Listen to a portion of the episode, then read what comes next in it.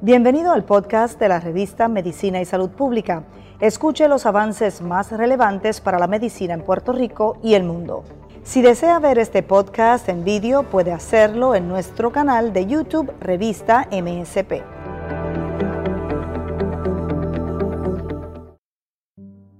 Insuficiencia adrenal en paciente pediátrico debe la enfermedad genética.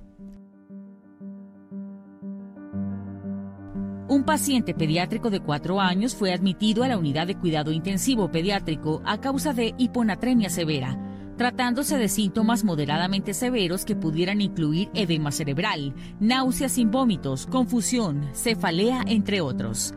Los resultados para su evaluación genética de desórdenes del desarrollo presentaron bajos niveles de sodio, hiperpigmentación en las encías y pliegues palmares, las pruebas de laboratorio reportaron elevación de la hormona adrenocorticotrópica y un nivel de cortisol bajo, consistentes con el diagnóstico de insuficiencia adrenal.